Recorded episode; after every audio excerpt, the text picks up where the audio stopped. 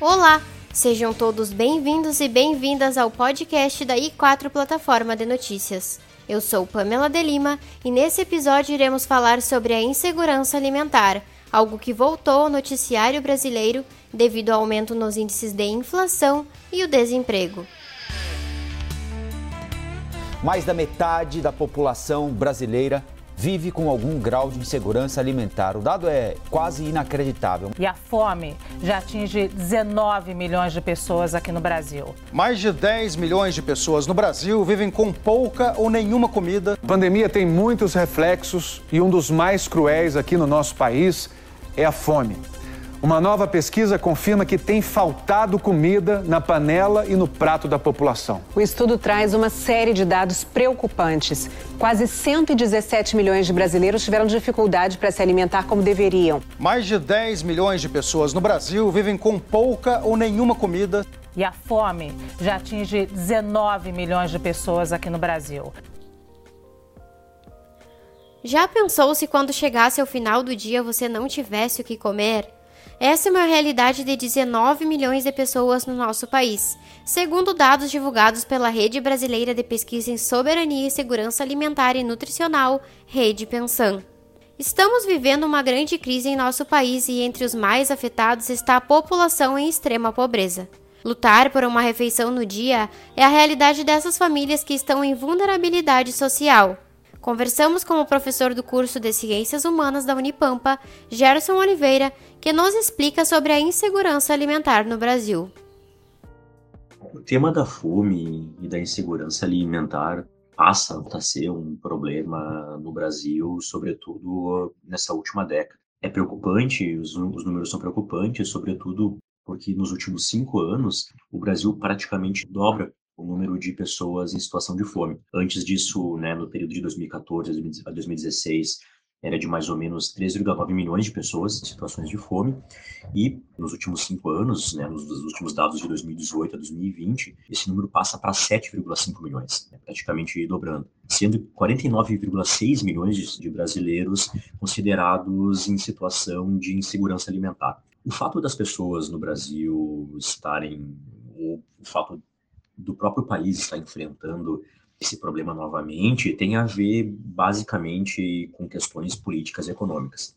Sobretudo a partir de duas perspectivas políticas e econômicas que têm pautado o debate nacional nos últimos anos, sobretudo na última década, mais intensificadamente a partir de 2012, 2013, sobretudo, com aquela onda de grandes protestos. São basicamente dois projetos. Um é que defende uma maior participação do Estado, uma maior atuação do Estado na construção de políticas públicas, um certo protagonismo do Estado nos investimentos eh, econômicos, de o Estado sendo protagonista em tomar as rédeas da economia, e ou seja, um Estado também comprometido com um certo grau de distribuição de renda. Por outro lado, nós temos um, outros grupos políticos que defendem a ideia de que o Estado deve intervir o minimamente possível na economia e deixar que a livre iniciativa privada seja responsável por gerar riqueza. E, segundo essa teoria, essa riqueza gerada de uma maneira um tanto quanto natural seria distribuída entre as pessoas. Fato é, é, que nós temos assistido nos últimos anos, sobretudo com a vitória dessa segunda corrente política e econômica, um agravamento da situação social de, da maioria dos brasileiros e brasileiras. Sobretudo porque esse protagonismo da iniciativa privada, ditando, digamos assim, os rumos econômicos e criando uma certa dependência da produção de riqueza a esses é, atores privados, fato que isso tende, na verdade, a não gerar distribuição de renda. O que nós temos é uma população que tem perdido direitos trabalhistas, inclusive, nos últimos anos, uma inflação que vem corroendo o poder de compra da população como um todo, sendo que os mais pobres são justamente os que mais sentem isso. E trabalhando mais, ganhando menos, com menos direitos e tendo seu salário corroído pela inflação, essa população se vê justamente enfrentando dificuldades imensas de arcar com os custos de elementos básicos da vida seja ela alimentação, vestimenta, moradia, quem dirá então estudo e preocupação com ascensão em carreira, com mobilidade social. De acordo com os dados do Instituto Brasileiro de Geografia e Estatística IBGE, até o mês de maio de 2021, o Brasil tinha 14,8 milhões de pessoas desempregadas. Pessoas LGBTQIA+, tiveram uma perda ainda maior, afetando 6 em cada 10 pessoas. Para essa parte da população, a pobreza afeta não só na sobrevivência, como também no aspecto de segurança, pois ao passarem a viver nas ruas, ficam mais expostas à homofobia e à violência em decorrência da orientação sexual.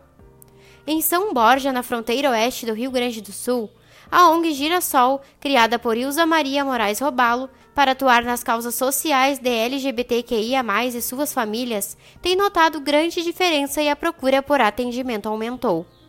A coordenadora e assistente social de ambulatório LGBTQIA+, do município de São Borja, Tainara Robalo, nos conta mais detalhes.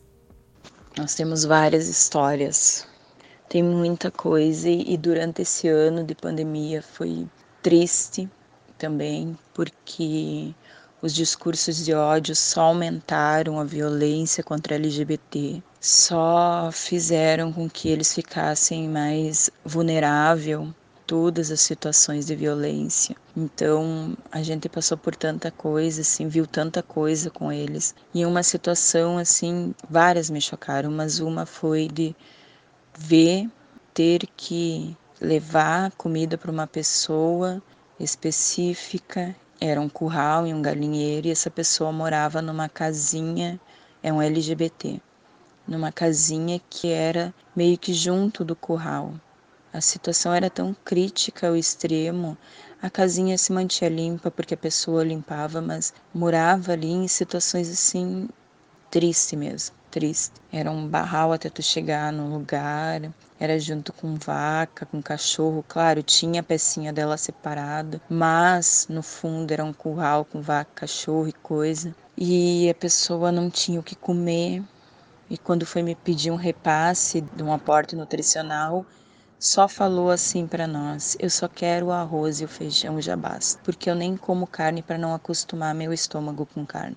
Então, são coisas que, mesmo como profissional, nos deixam meio assim, repensando em: nossa, as pessoas não têm noção do quanto é difícil para eles eles não conseguem às vezes ter acesso aos alimentos do CRAS, eles não têm conhecimento dos direitos. Então isso eu faço também informar bastante sobre os direitos e levo eles até para fazerem ficha, mas essa pessoa até chegar onde ela tem o direito, ela vivendo naquela situação, que era uma situação para mim talvez até quase desumana, porque é com falta de alimentação, no estado em que vivia, no frio, a gente levou bastante fogo, roupa de cama, porque não tinha nem janela nos vidros, era só uns paninhos. Então era uma situação muito triste de ver.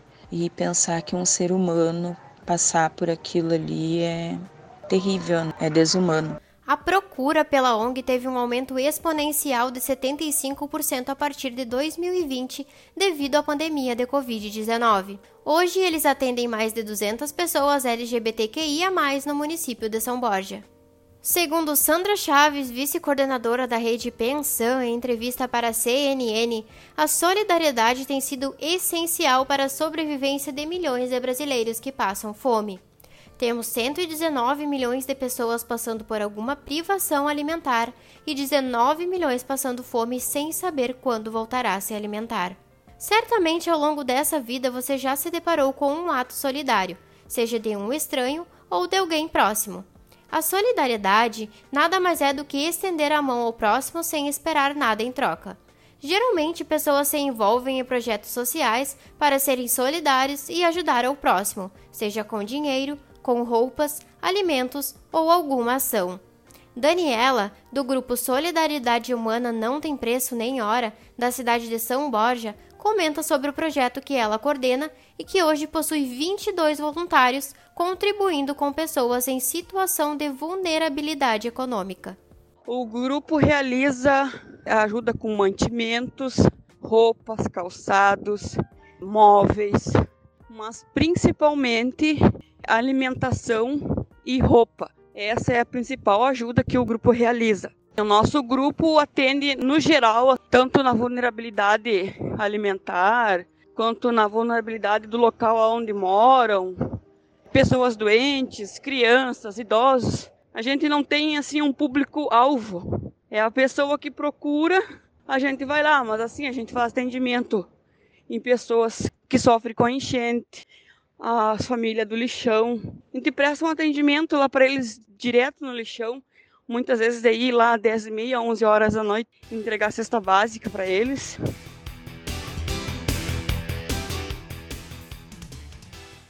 Este foi o último conteúdo da nossa série sobre a situação socioeconômica da região da fronteira oeste do Rio Grande do Sul. Muito obrigada por nos acompanhar até aqui. Essa produção é parte do projeto de ensino I4 Plataforma de Notícias, agência experimental do curso de jornalismo da Universidade Federal do Pampa. Produção por Emília Souza, Gabriela Almeron, Kimberly Valério e Pamela de Lima. A edição de Kimberly Valério e locução de Pamela de Lima sob orientação dos professores Alciane Bassim, Marco Bonito e Sara Feitosa. Para mais informações sobre a inflação e a plataforma de notícias I4, nos siga nas redes sociais, arroba I4 Notícias no Instagram, Twitter, Facebook e no nosso site. Muito obrigada pela audiência e até mais!